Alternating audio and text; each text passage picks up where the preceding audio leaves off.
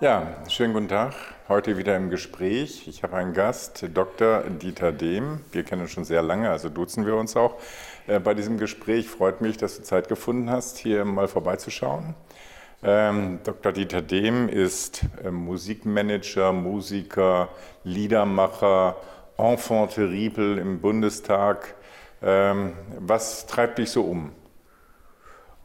Zunächst der Frieden dann die soziale Gerechtigkeit, also Renten, äh, höhere Löhne, Mindestlöhne. Ja, im Grunde schon das, was im Wahlprogramm meiner Partei steht, aber eben nebenbei auch, dass man sich konzentriert auf das Wesentliche und nicht Wähler mutwillig vor den Kopf stößt. Ja, du hast es immer wieder verstanden, Kultur und Politik in einen, einen Zusammenhang zu bringen, um Leute auch über diesen Weg zu überzeugen. Ich habe es versucht, ja. Ja, ich denke, das ist auch gelungen, oder? Ja, sagen wir mal so. Also ich bin ja ein in der Wolle gegerbter äh, Marxist und habe immer versucht, so die großen Konzerne anzugreifen, die Macht der großen Banken. Und dann habe ich eben mal Monopoly äh, den Text äh, so gemacht, dass äh, das auf Platz 1 der Hitparade gelandet ist. Und das weiche Wasser bricht den Stein oder was wollen wir trinken, ist ja eigentlich ein Lied, wo ich den Text geschrieben habe für Rock gegen Rechts, dass das dann bei Hoffenheim bei jedem Tor gespielt wird oder äh, bei Partys äh, gespielt wird, auf der LP, auf dem Sampler, äh, was weiß ich, 20 rattenscharfe Party-Hits äh, drauf ist, das ist ja ein Kollateralschaden. In Wahrheit war das ja äh, gegen die Nazis äh, geschrieben, die damals Ende der 70er versucht haben, ihren Parteitag in Frankfurt, ihren Bundesparteitag in Frankfurt, also die NPD, zu machen. Ja gut, das sind Hymnen geworden. Also aus einer politischen Überzeugung und als um Punkt zu setzen, äh, greifst du sozusagen mit dem, wie du dir denkst, wie man das ausdrücken kann, plötzlich den, den Zeitgeist und die Leute wiederholen es und äh, singen es gerne. Natürlich wissen oft nicht mehr, warum das entstanden ist, aber das hast ja auch mit italienischen Volksweisen oder so, die werden bei jeder Gelegenheit im Tango gespielt und mhm. getanzt und hinterher sagt, ja, das, sind doch ein, ist ein altes Resistance-Lied oder ein mhm. altes Partisanenlied mhm. ähm, und wird ja bis heute, macht abgesehen Partisanen, bis auch noch Schriftsteller hast einen Roman über die ähm, Partisanen in Italien am Lago Maggiore geschrieben, Bella Ciao. Mit dem Lied, was ja auch als Party-Song oft benutzt wird. Ich sage gar nicht missbraucht, weil ich mich freue, sollen die Leute lieber zu antifaschistischen Songs tanzen als zu rechten. Ja, genau. Also du bist auch ehemaliger Sozialdemokrat. 33 Jahre habe ich es getragen. Ja, und was hat dich bewogen, zu den Linken zu gehen? Der Jugoslawienkrieg. Also ich habe für Willy Brandt auch Reden schreiben dürfen und äh, mit vielen äh, Sozialdemokraten, damals noch mit Oskar Lafontaine, der SPD, auch im Parteivorstand gesessen, war auch für die SPD im Bundestag, äh, war in der Frankfurter Stadtregierung und habe eigentlich immer geglaubt, dass was Willy Brandt sagt, der Frieden ist nicht alles, aber ohne den Frieden ist alles nichts. Äh, dass das für die SPD sozusagen unverrückbar ist. Und dann weit gefehlt kam Schröder und machte mit Joschka Fischer, der das noch übertrieben hat, der hat ja noch gesagt, wir müssen Belgrad bombardieren, damit wir Auschwitz II verhindern, nutzte also eine antifaschistische Pose, um einen Krieg zu legitimieren, was ja heute immer wieder und an allen Ecken äh, geschieht. Und die Serben mussten in dieselben Luftschutzkeller sich verkriechen, wo sie schon unter Hitlers äh, äh, Luftwaffe oder Görings Luftwaffe gesessen hatten. Und das hat mir war dann, also das wurde vorbereitet und dann bin ich, als die Vorbereitung zu diesem Krieg stattfand, aus der SPD ausgetreten, erst in die PDS und dann in die Linke. Mhm. Das hat auch dazu geführt, dass jetzt so eine Vereinigung existiert hat von Leuten, die mit der SPD-Politik nicht mehr zufrieden waren. Das kam später. Mhm. Ja, und dann äh, ist ja letztendlich äh, auch im Grunde genommen etwas Neues entstanden und das, was so eine reine Ostpartei war, die PDS, hat sich dann ja letztendlich in ganz Deutschland breit gemacht. Aber ja. gegenwärtig ist die Situation, man sagt unter anderem, du bist ähm, einer derjenigen, der innerhalb der Linken Marx, Engels und Lenin äh, zitieren kann, weil du es auch gelesen und verstanden hast.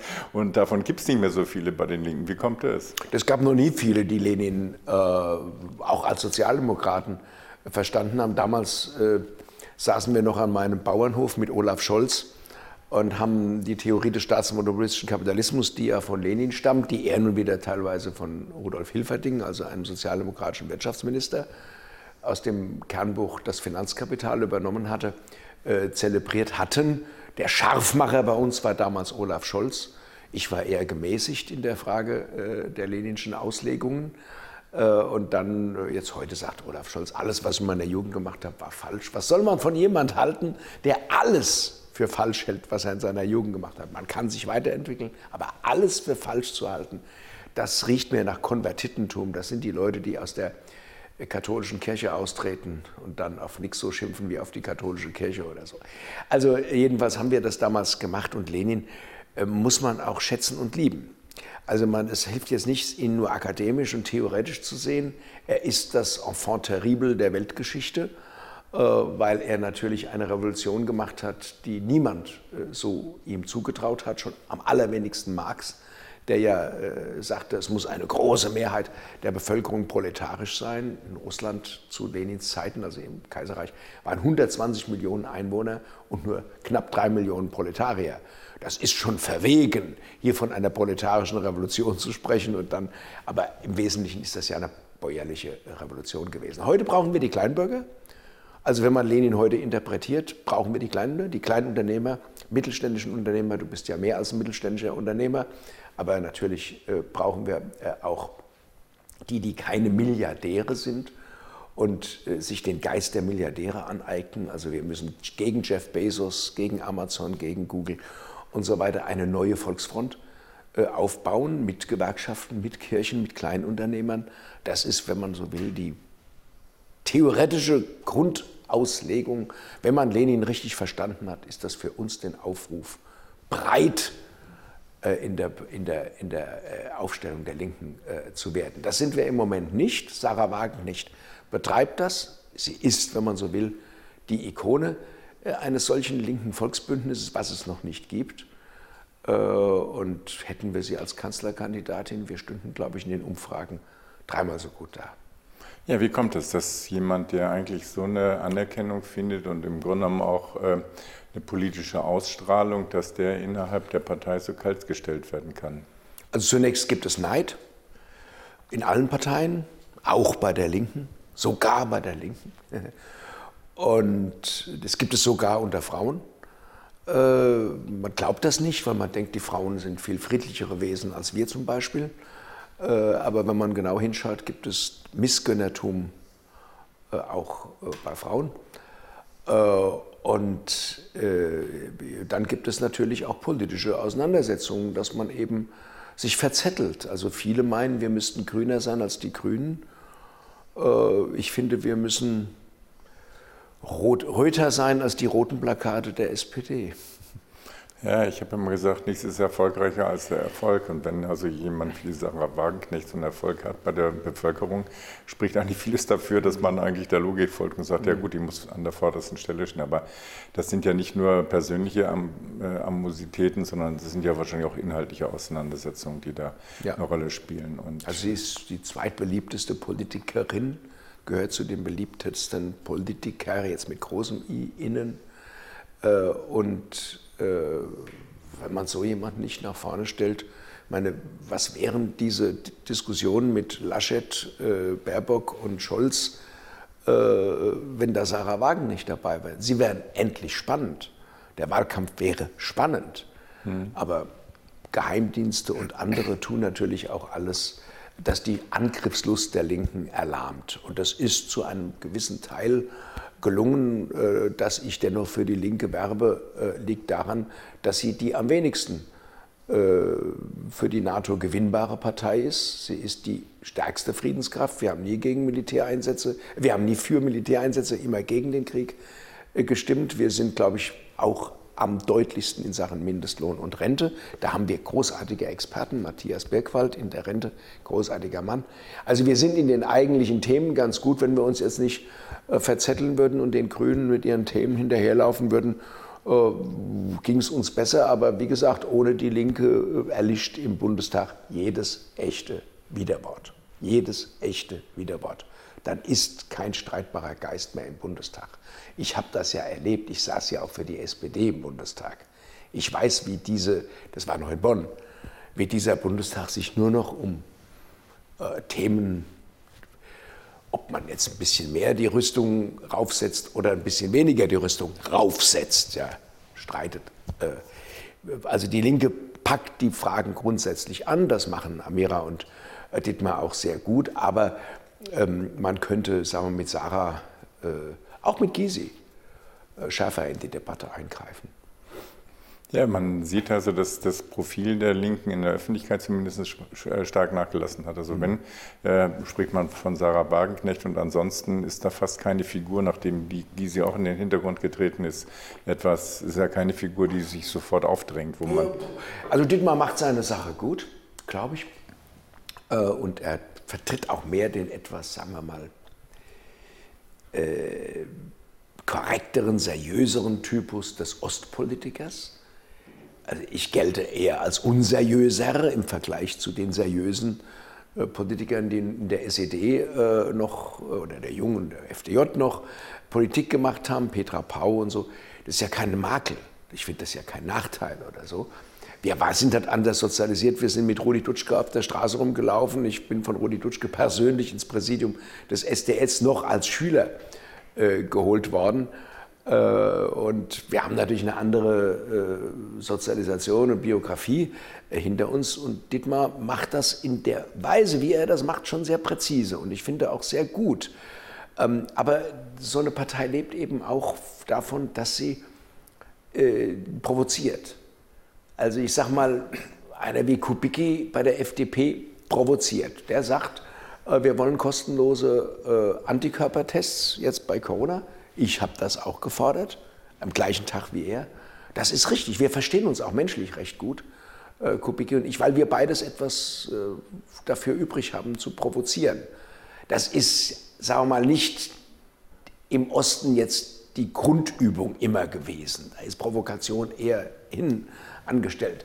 Das hat auch lange gebraucht zwischen WASG und PDS, das Ost und West, äh, sich auf Augenhöhe da begegnet haben.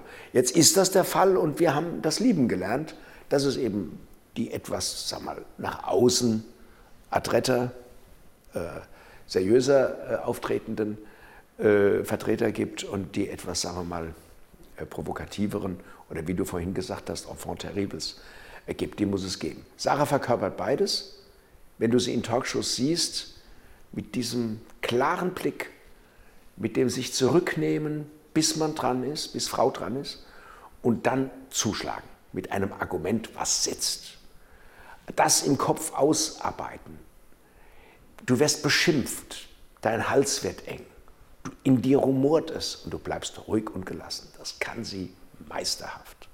Und dann hat sie Argumente, die die Menschen mitnehmen und nicht von Kofferscheißen. Also die sogenannten werktätigen Menschen oder wie man so sagt, die sogenannten einfachen Menschen. Es gibt keine einfachen Menschen. Man sagt das so. Kleinen Leute gibt es auch nicht. Alle groß. Aber Sarah äh, spricht sie an und macht sie damit auch groß. Und das äh, finde ich natürlich bewundernswert und kann deswegen überhaupt nicht verstehen, dass nicht.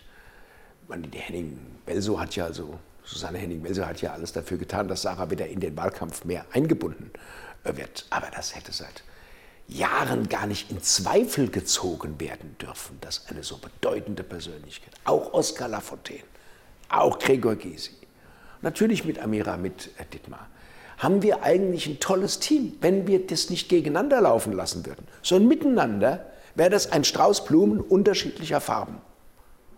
Stichwort Provokation. Also der jetzige Außenminister, als er äh, ernannt wurde, ist ja im Grunde der Strich, das Strichmännchen eingefallen. Eigentlich hast du noch eine Strichjunge.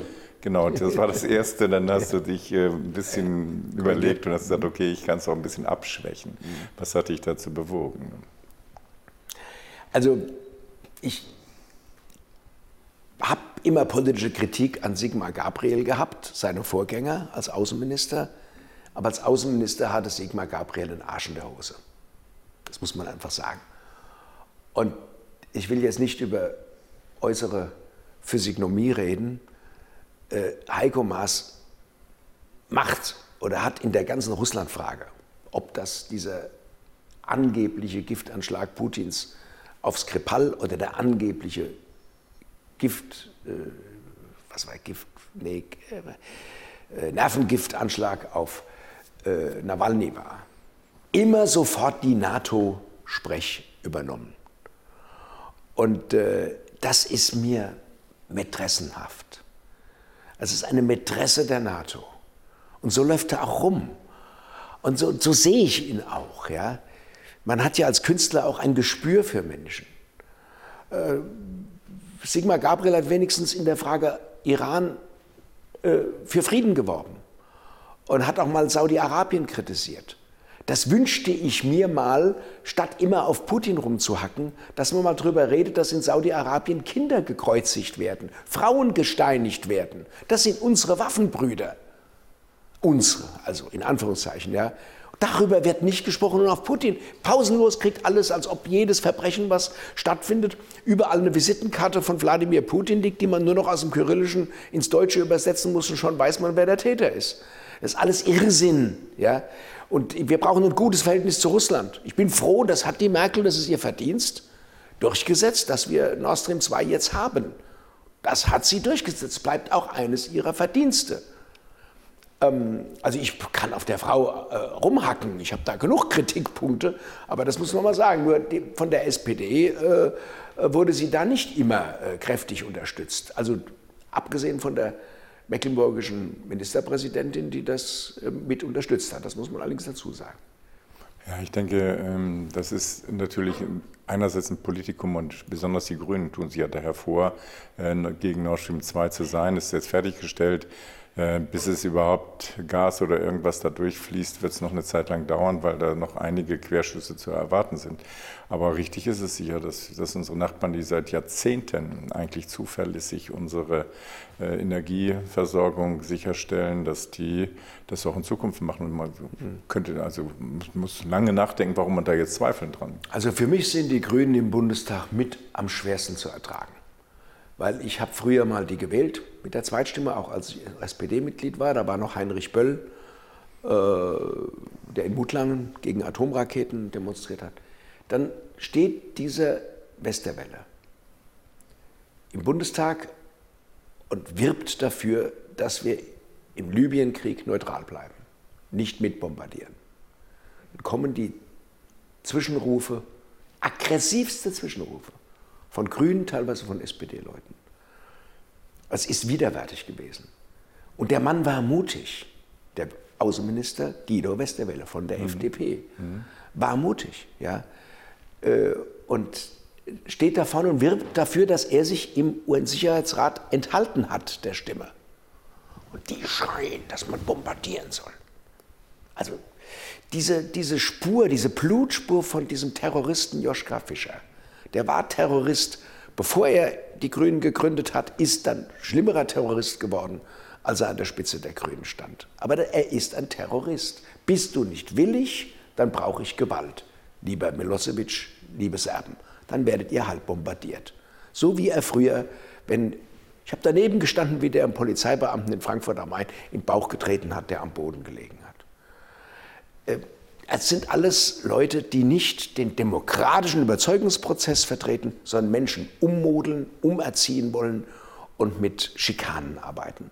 Und so kommt mir auch vieles andere in der jetzigen Politik vor. Es ist nicht das geduldige, äh, auch etwas demütige Verhalten von Politikern, sondern es ist die Bevormundung, die Umerziehung und immer von oben herab kommen.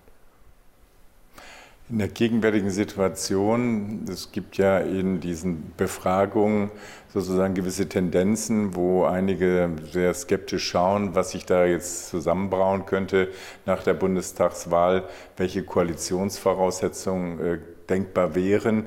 Und jetzt kommt immer also Rot, Grün, Rot als mögliche Diskussion.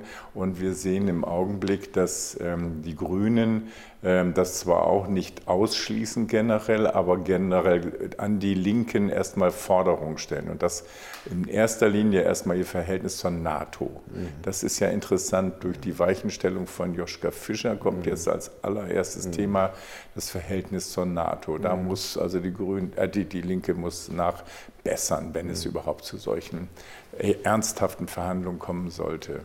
Warum? Die NATO ist in ihrem Kern terroristisch. Sie ist nicht ein Sicherheitsbündnis, sondern ein Unsicherheitsbündnis. Sie schafft Unsicherheit, siehe Afghanistan. Der NATO zu folgen ist Irrsinn. Nicht wir haben hier Lernbedarf, sondern die Grünen haben hier Lernbedarf. Die NATO gehört weg und ersetzt durch ein Sicherheitssystem unter Einschluss von Russland, was auf Frieden orientiert ist wenn man gegen Corona kämpft, wenn man gegen Islamismus, wenn man gegen Taliban, wenn man gegen islamischen Staat kämpft, braucht man China und Russland am Tisch.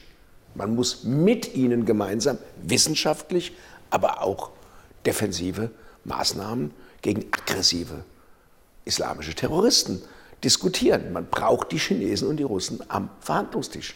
Jetzt einen neuen Wirtschaftskrieg oder möglicherweise einen schlimmeren mit China anzuzetteln, wie das Teile der CDU äh, ständig fordern, auch Teile der Grünen, da hört man das auch, knistern, äh, ist völlig verantwortungslos. Ähm, und ich glaube, also sagen wir mal so,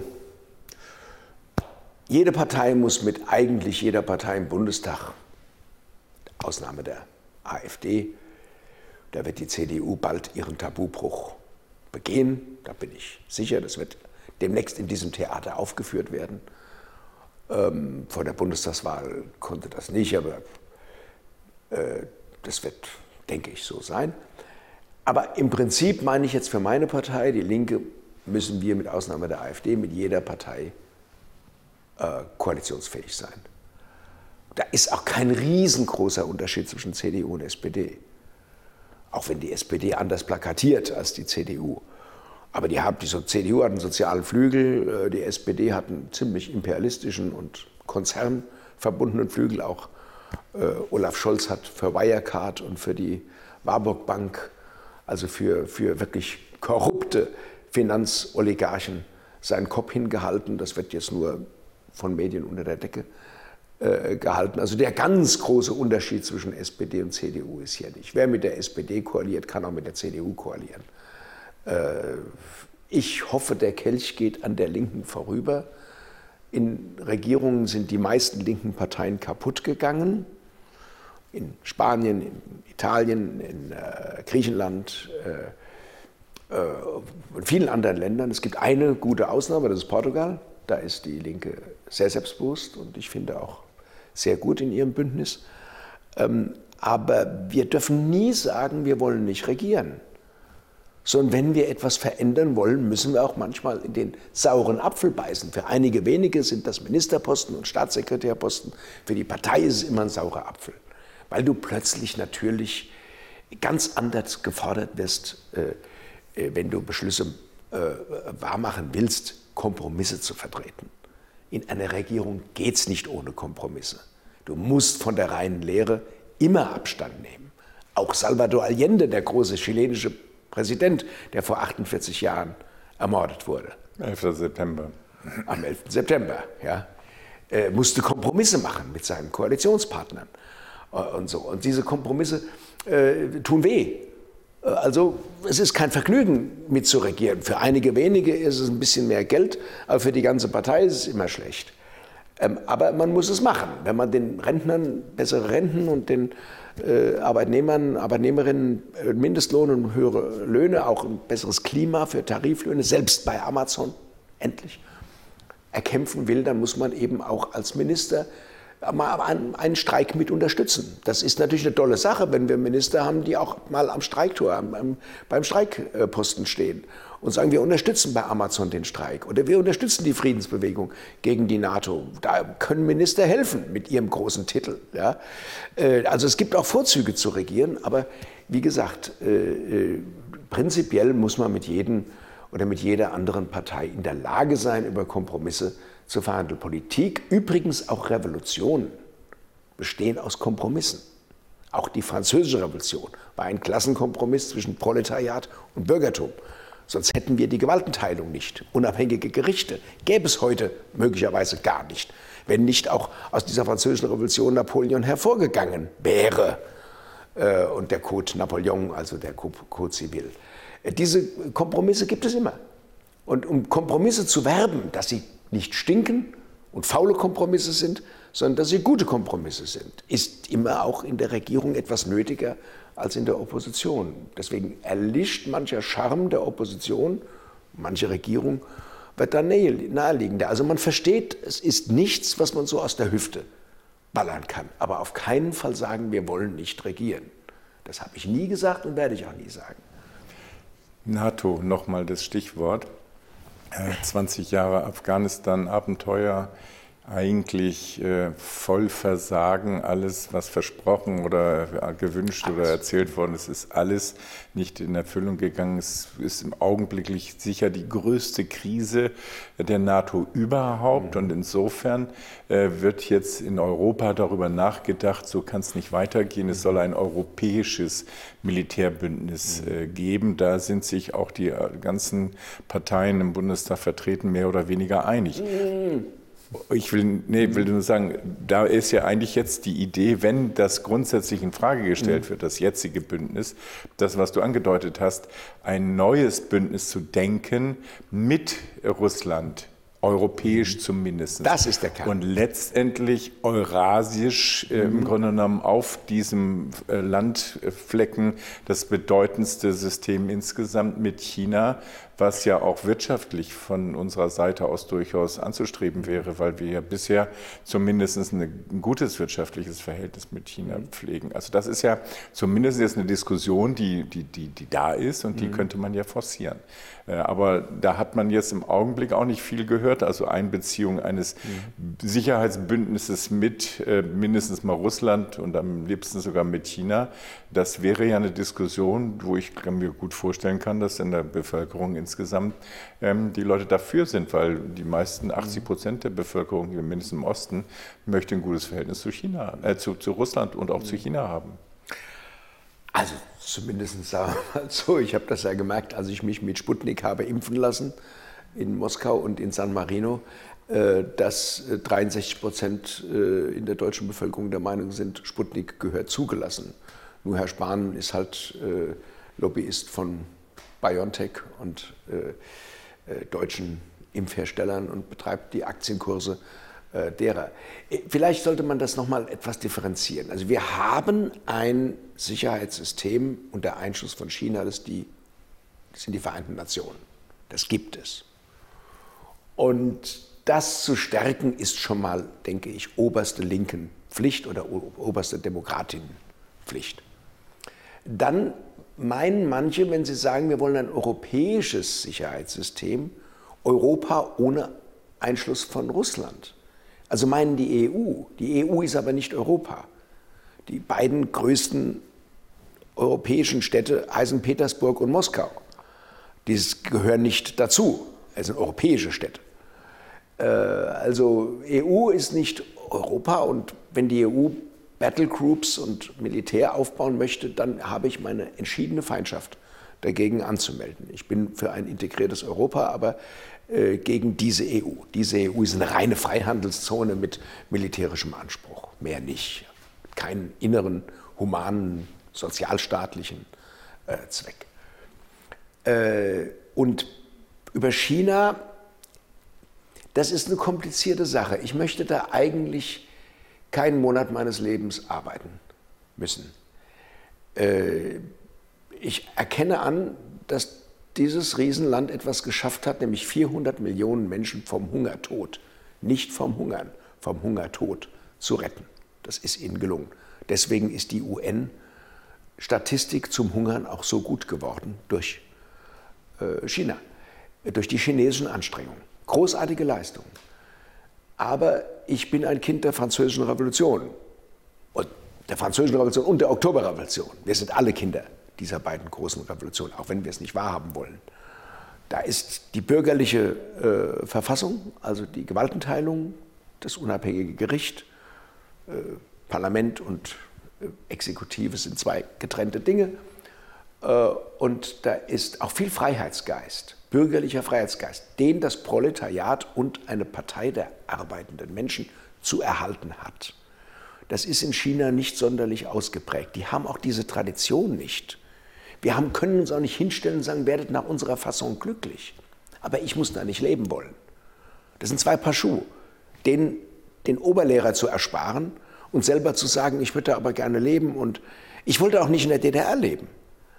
Ich war, bin immer dafür eingetreten, dass man für Frieden mit der DDR, ich bin immer dafür eingetreten, dass man den antikommunistischen Geist zurückdrängt.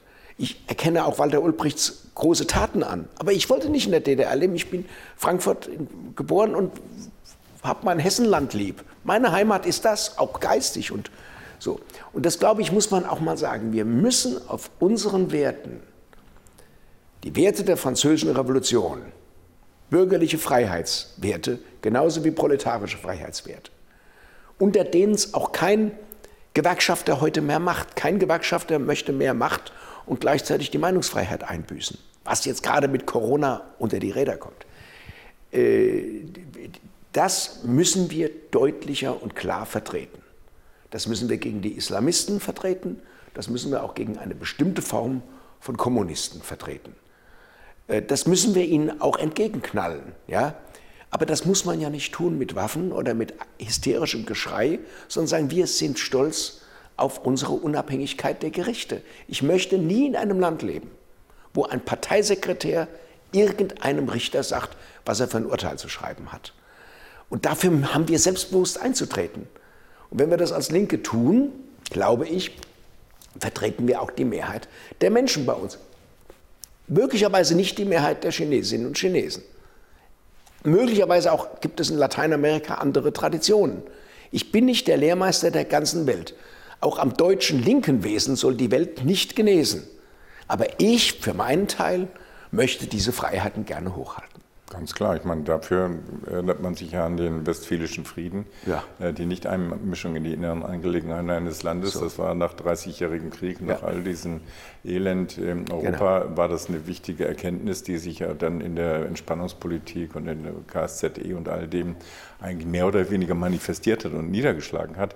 Ja. Und das ist nach wie vor eine gute Richtschnur äh, für ein friedliches Miteinander, dass man sagt, okay, jeder soll seine Probleme in der Form mit seiner Kultur und seiner Historie lösen. Mhm. Wird es in Afghanistan jetzt gegenwärtig geben. Auch da wird man sich vielleicht ähm, überwinden müssen, trotzdem man 20 Jahre lang was anderes gewollt hat, jetzt in irgendeinem äh, Dialogfaden mit mhm. den Taliban zu bleiben ähm, und möglicherweise auch erstmal abzuwarten oder zu sehen, was sich da wirklich entwickelt, mhm. als von vornherein schon zu wissen, dass es jetzt genauso wird wie vor 20 Jahren. Mhm. Ähm, ich denke, das ist, wir werden insgesamt gut beraten zu sagen, okay, wir sollten diese humanitäre Hilfe und so weiter nicht, nicht einschränken oder nicht, nicht einstellen, ähm, weil wenn man jetzt beweisen will, indem man den Geldhahn zudreht, mhm. dass die ja im Chaos enden, dann ist das ja genauso schlimm wie 20 Jahre lang da zu, äh, mit Militär zu stehen. Ja, aber Sie müssen schon wissen, die Taliban,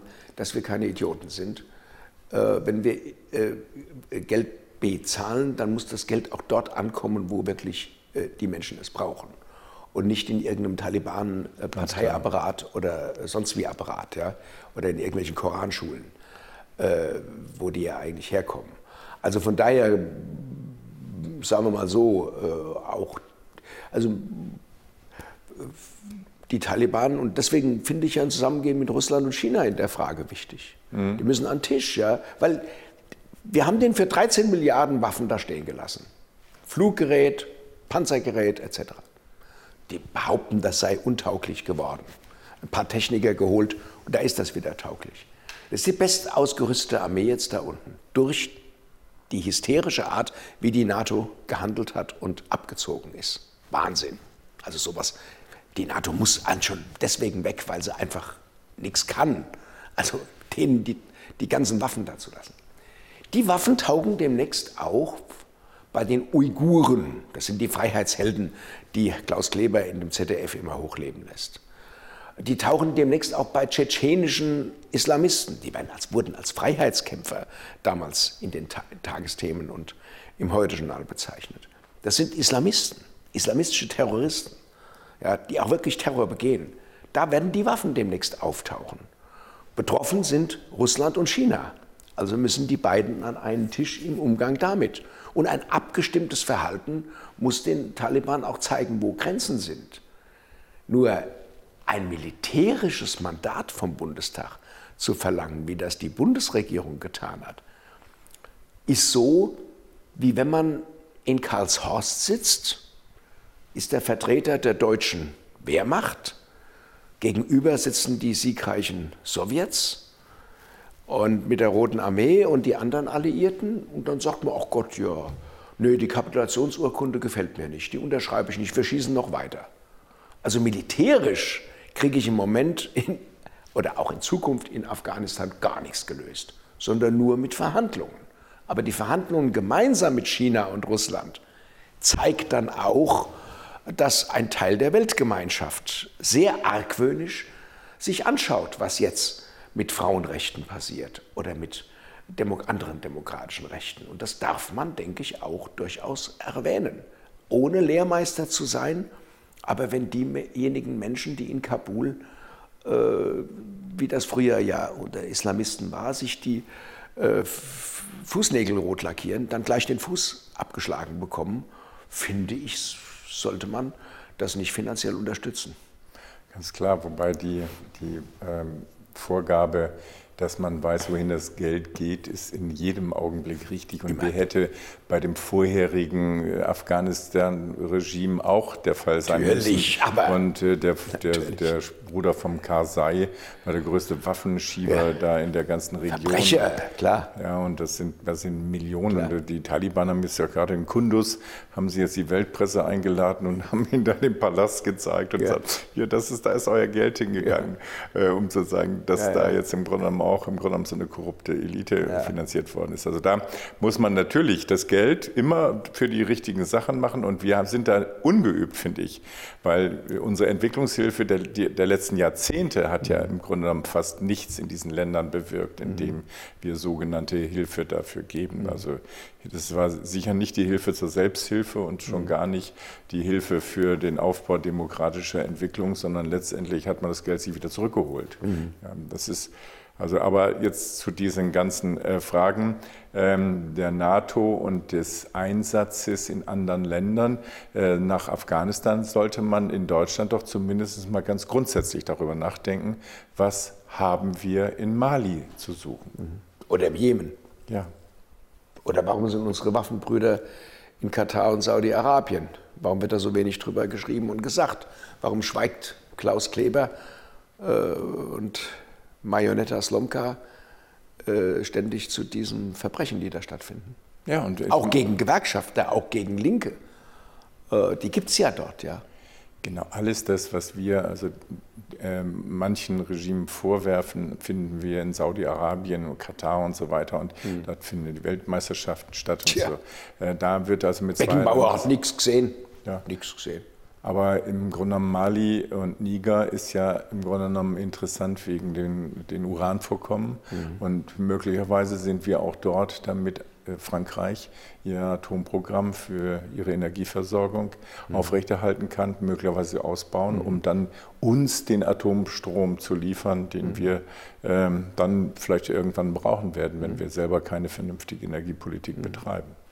Ja, ja ähm, die künstlerische Seite deiner Arbeit war ja immer auch eine politische. Du hast dich auseinandergesetzt mit der Deutschen Bank, soweit ich das seit Jahrzehnten beobachte, und du hast mhm. letztens ein Stück veröffentlicht. Über Apps. Ja. Mhm.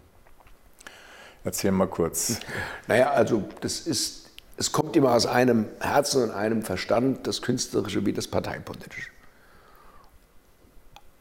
Beides entstammt sozusagen einer Quelle, die vielleicht mit unterschiedlichen Mitteln arbeitet.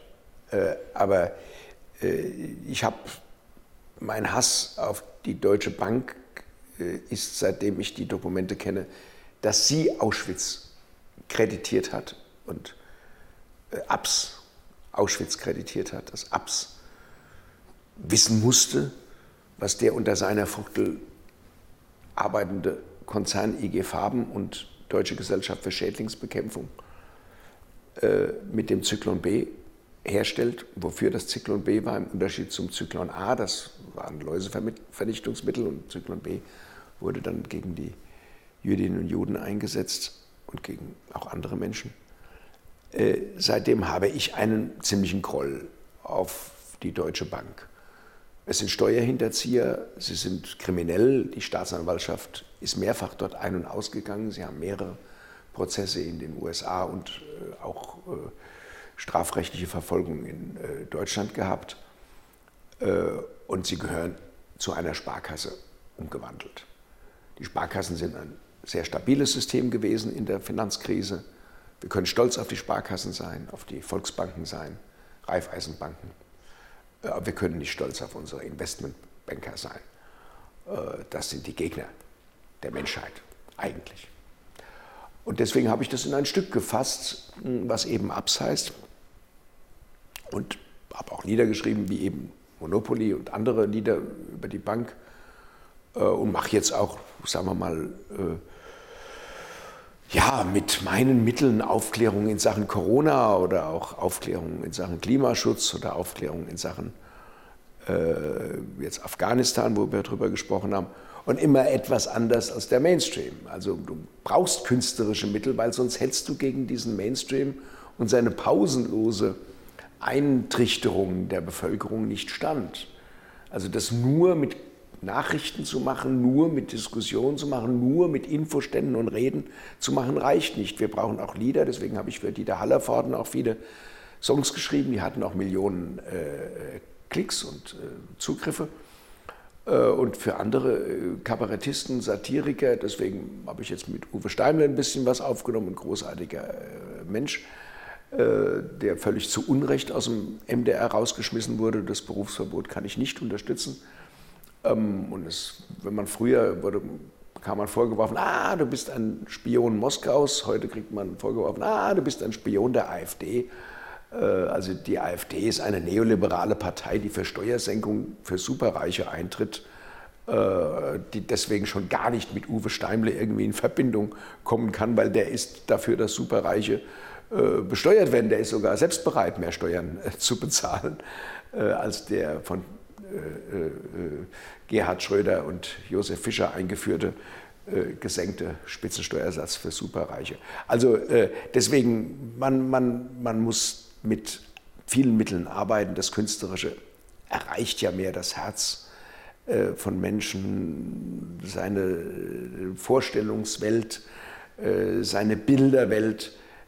Und diese Bilderwelt wird im Moment von, wie ich finde, Leuten verwaltet, die es nicht gut mit den Menschen meinen. Deswegen sind mir eigentlich diese künstlerischen Mittel so wertvoll, ähm, weil ich nicht möchte, dass äh, Privatsender und die verkommenen Teile des öffentlich-rechtlichen Rundfunks, die es eben moralisch und intellektuell gibt, moralisch und intellektuell verkommenen Teile, dort weiterhin über die Herzen der Menschen so verfügen können.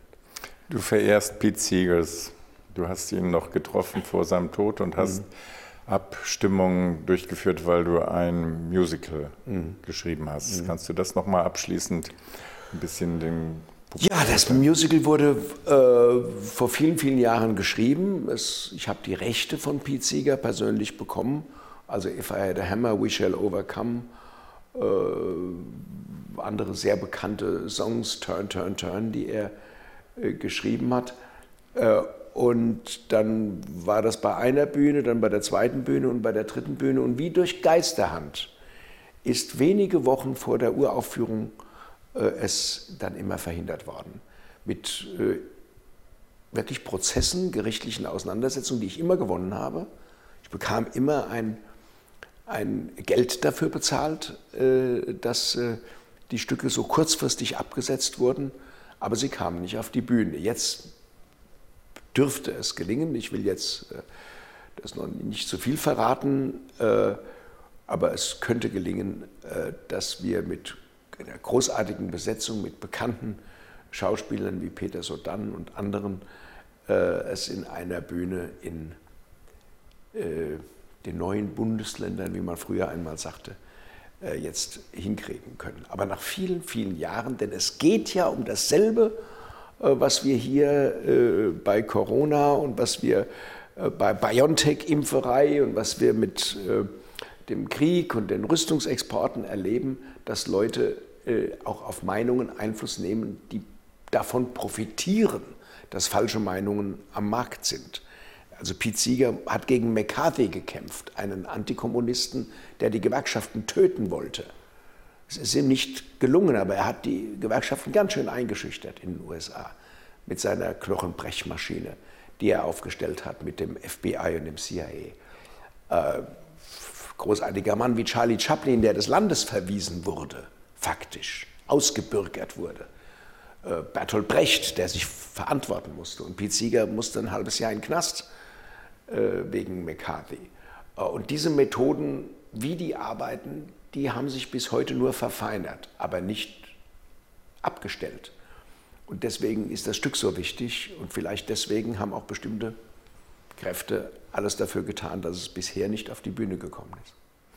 Gut, wir sind am Ende der Zeit. Ähm, ich hoffe, dass wir dieses Stück in absehbarer Zeit sehen können. Mhm. Danke, dass du gekommen bist. Äh, Danke, ich hoffe, dass ich die Gelegenheit hatte. Bei ja, hoffe, dass die Zuschauer ähm, ein bisschen was mitbekommen haben. Wenn es Ihnen gefallen hat, dann besuchen Sie uns beim nächsten Mal wieder. Schönen guten Tag.